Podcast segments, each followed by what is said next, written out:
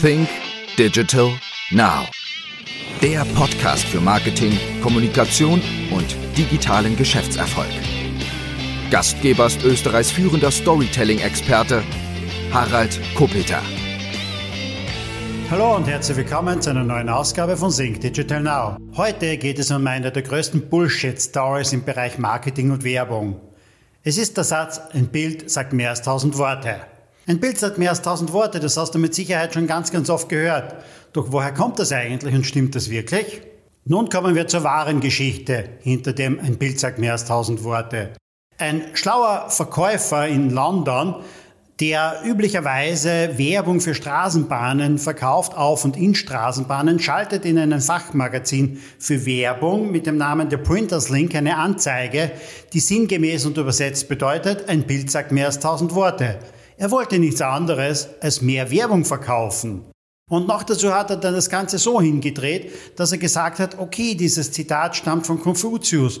Und Konfuzius lebte ca. 500 Jahre vor Christi Geburt, also ca. 2500 Jahre alt. Und alles, was alt ist und alles, was von den schlauen Chinesen kommt, ist gut. Und so wollte er einfach mehr Werbung verkaufen. Doch schauen wir einfach einmal, was steckt denn dahinter. Das aktuell teuerste Bild der Welt stammt von Leonardo da Vinci und es hat den Namen Salvator Mundi und es wurde vor einigen Jahren für umgerechnet 380 Millionen Euro versteigert und ist damals, denke, zum Louvre nach Abu Dhabi gegangen. Ja, Abu Dhabi hat auch einen Louvre, das ist so eine quasi Außenstelle von Louvre in Paris und die Scheichs haben natürlich Geld und wollten auch das teuerste Bild dort haben. Es war dann noch einige Jahre lang verschwunden. Man hat gedacht, es ist irgendwo auf einer Yacht eines sehr teuren Ölscheiks, doch mittlerweile hängt es wirklich dort, auch im Louvre. Das teuerste Bild der Welt, 380 Millionen Euro, das liegt vielleicht auch daran, dass natürlich Leonardo da Vinci vor rund 500 Jahren gestorben ist und das Bild auch mit Sicherheit über 500 Jahre alt ist. Das teuerste Bild eines lebenden Künstlers nennt sich Pool with Two Figures und ist von David Hockney. Das wurde auch erst, ich denke mal, vor ein oder zwei Jahren versteigert. Doch das ist aktuell das teuerste Bild der Welt. 90 Millionen Euro. Schauen wir uns einfach einmal die teuerste Geschichte an, die teuerste Story der Welt, die es somit untergibt. Jeder von uns kennt Harry Potter. Harry Potter, das sind Bücher, mindestens 500 Seiten Umfang. Schwarze Buchstaben auf weißem Papier. Da sind keine Bilder drin, kein einziges Bild ist da drinnen, bis auf das Coverbild. Aber ansonsten nur schwarze Buchstaben auf weißem Papier. Doch diese Bücher wurden über 500 Millionen Mal verkauft. Und eines dieser Bücher kostet im Minimum schon einmal 20 Euro. Das heißt, allein der Buchumsatz bewegt sich irgendwo bei 10 Milliarden Euro. Dann kommen noch die ganzen Kinofilme dazu, es kommt das Merchandising dazu und vieles, vieles mehr. Und das macht dann schon einmal 20 Milliarden Euro aus. Und das ist wesentlich mehr als 380 Millionen Euro für das teuerste Bild der Welt. Das heißt, die beste Geschichte macht 20 Milliarden aus, das teuerste Bild 380 Millionen. Du siehst also, mit einer richtig guten Geschichte kann ich um das Vielfache mehr verdienen, als wie mit einem tollen Bild. Und noch dazu muss das Bild dann schon mehr als 500 Jahre alt sein. Also wer von uns hat Zeit, 500 Jahre zu warten, bis das Bild dann richtig, richtig viel wert ist? Deine Werbeagentur sagt zu dir, oh, wir brauchen einen Relaunch, wir brauchen ein Fotoshooting, wir brauchen neue Bilder. Hm, finde den Fehler. Richtig ist, wir Menschen speichern Informationen in Bildern. Aber allein durch das Speichern der Bilder in unseren Kopf gehen meistens schon einmal 20 Prozent an Informationen verloren. Will ich das Ganze dann irgendwo auch wiedergeben, geben noch viel, viel mehr Informationen verloren. Wir haben das schon einmal in einem Podcast behandelt. In dem Podcast denke ich, wie sprechen Menschen mit Menschen? Wir Menschen haben fünf Wahrnehmungskanäle. Sehen, hören, fühlen. Also visuell, auditiv, kinästhetisch. Klar, wir haben noch zwei mehr, wir haben noch Riechen und Schmecken, aber die kannst du eher vernachlässigen. Diese kommen nur bei vielen von uns nur sporadisch zum Tragen, wenn wir vielleicht einmal vorm Essen stehen, wenn wir was essen wollen.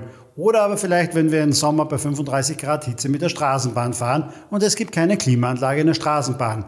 Dann, ja dann sehr wohl, springen auch unsere Geruchssinne an.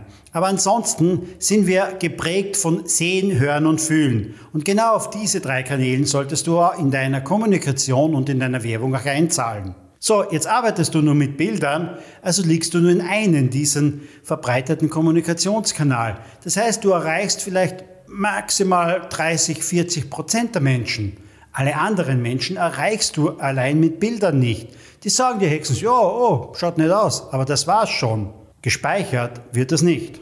Gehen wir weiter. Was sagen 1000 Worte? 1000 Worte, das deutsche Wort hat im Durchschnitt 6,7 Buchstaben. Das würde bedeuten, ein Bild sagt dir 6700 Buchstaben und 6700 Buchstaben sind circa dreieinhalb bis vier Seiten A4 geschrieben.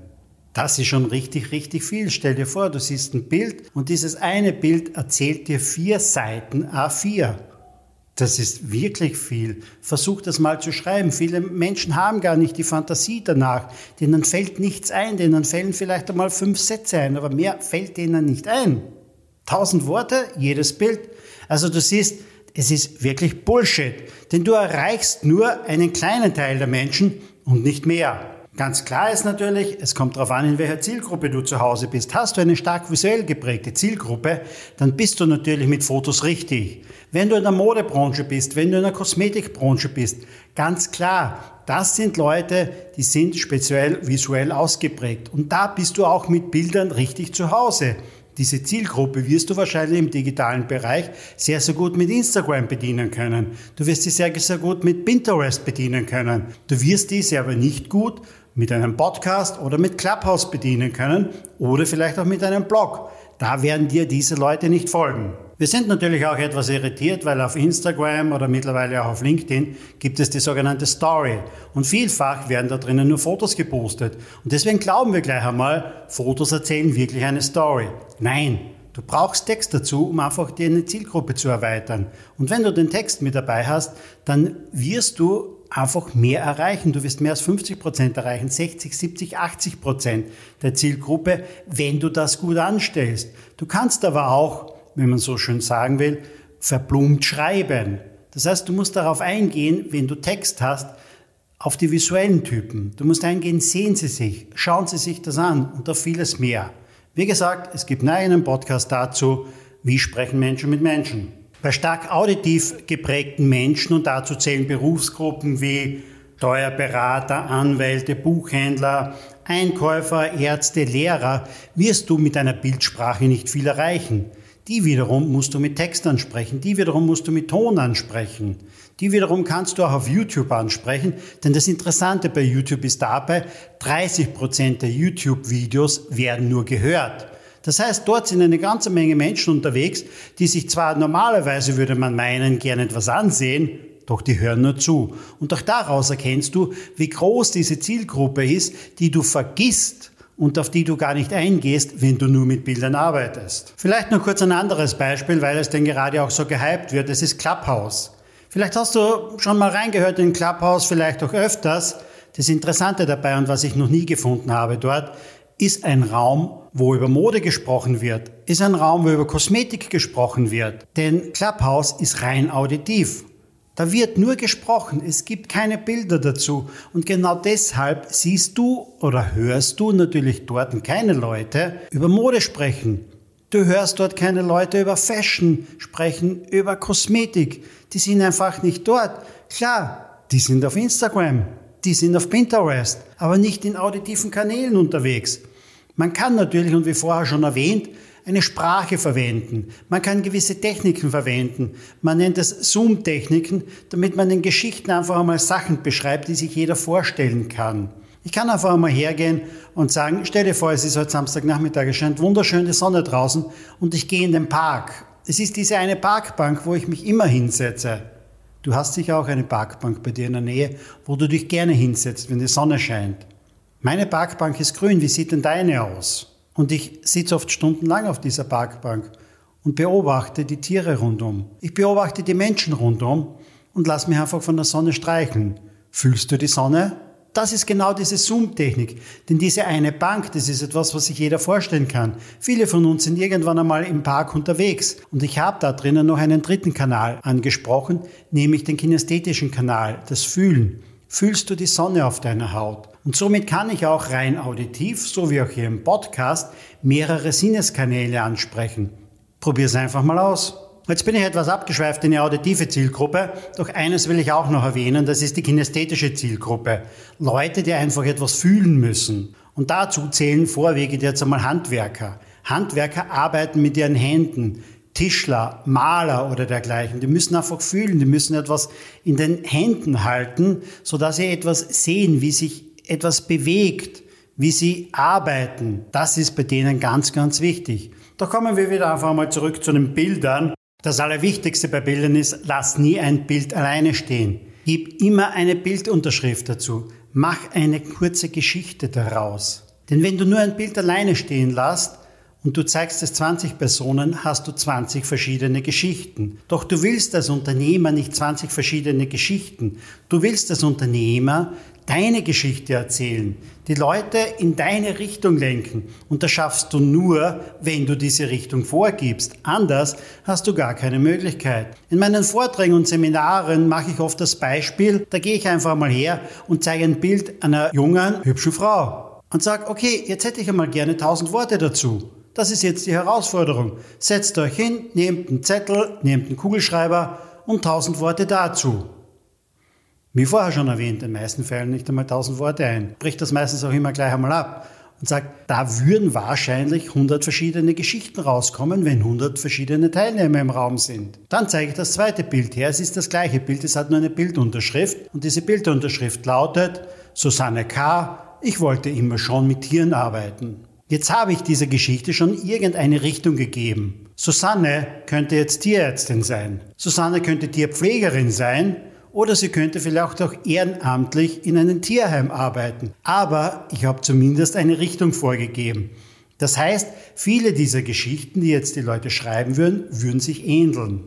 Als drittes Bild zeige ich dann wieder diese Frau her.